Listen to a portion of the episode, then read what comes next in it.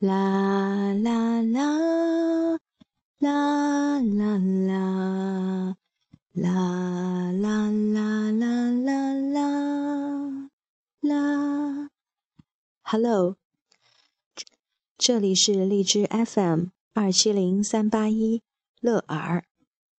今天是周日的晚上，该说明天上班了，心情不会太轻松。但是好像这么多年来也已经习惯了。既然没有办法改变，那就顺其自然好了。让我们来读本书，再说晚安吧。这本书的名字叫做《妞妞的鹿角》。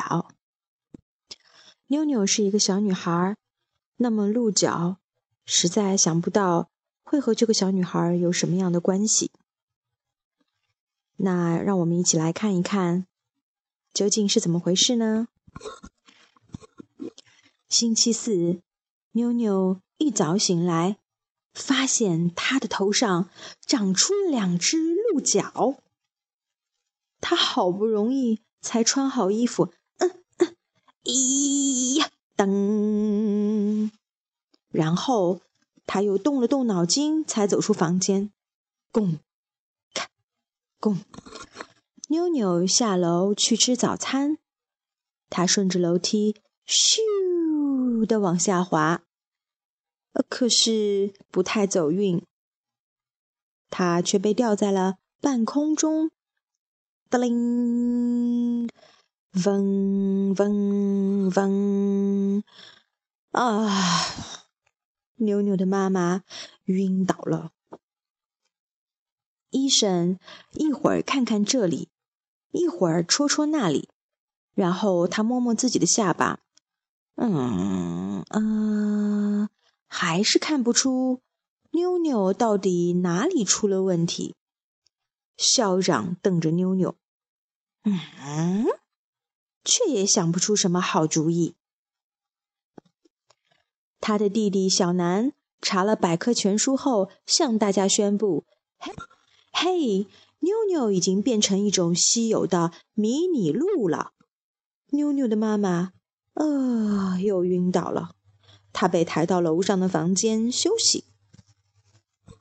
妞妞走进厨房，在厨房工作的 Lucy 请妞妞坐在炉子旁边晾毛巾。Lucy 说：“哦，多可爱的鹿角啊！”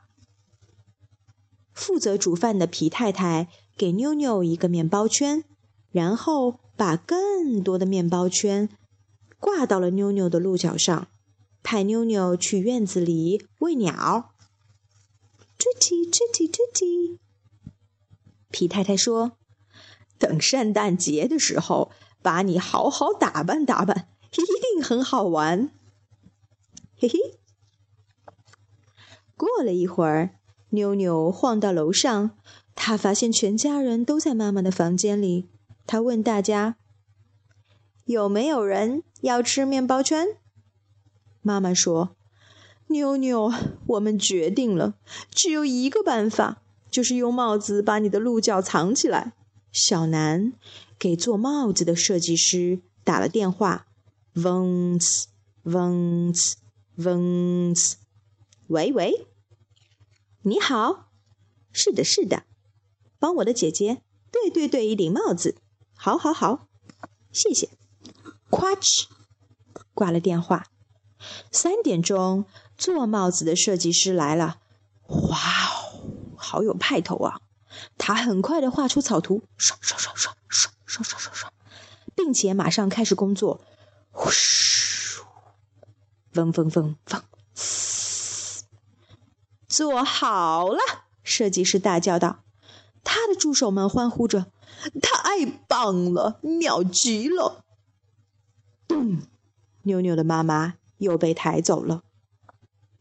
吃过晚餐以后，妞妞弹了一会儿钢琴。调皮的小南在妞妞的鹿角上插满了蜡烛，在烛光下弹钢琴，嗯，好美妙呢。然后，妞妞打了个哈欠。啊，合上琴谱，嗯，小南勤快地帮妞妞把所有的蜡烛熄灭、拔下来，装进盒子里。嗯，下次还可以再用呢。妞妞亲了亲全家人，嗯啊，哇，晚安，准备上床睡觉。妞妞长舒了一口气，呼，回想这漫长的一天发生的好多事情。不一会儿。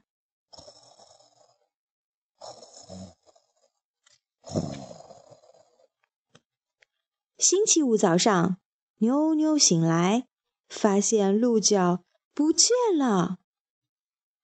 他下楼去吃早餐，全家人看到他恢复了正常，都高兴极了。特别是妈妈，哦，我的妞妞，你终于回来了。直到他走进餐厅，砰！开屏的孔雀尾巴把大家。惊呆了。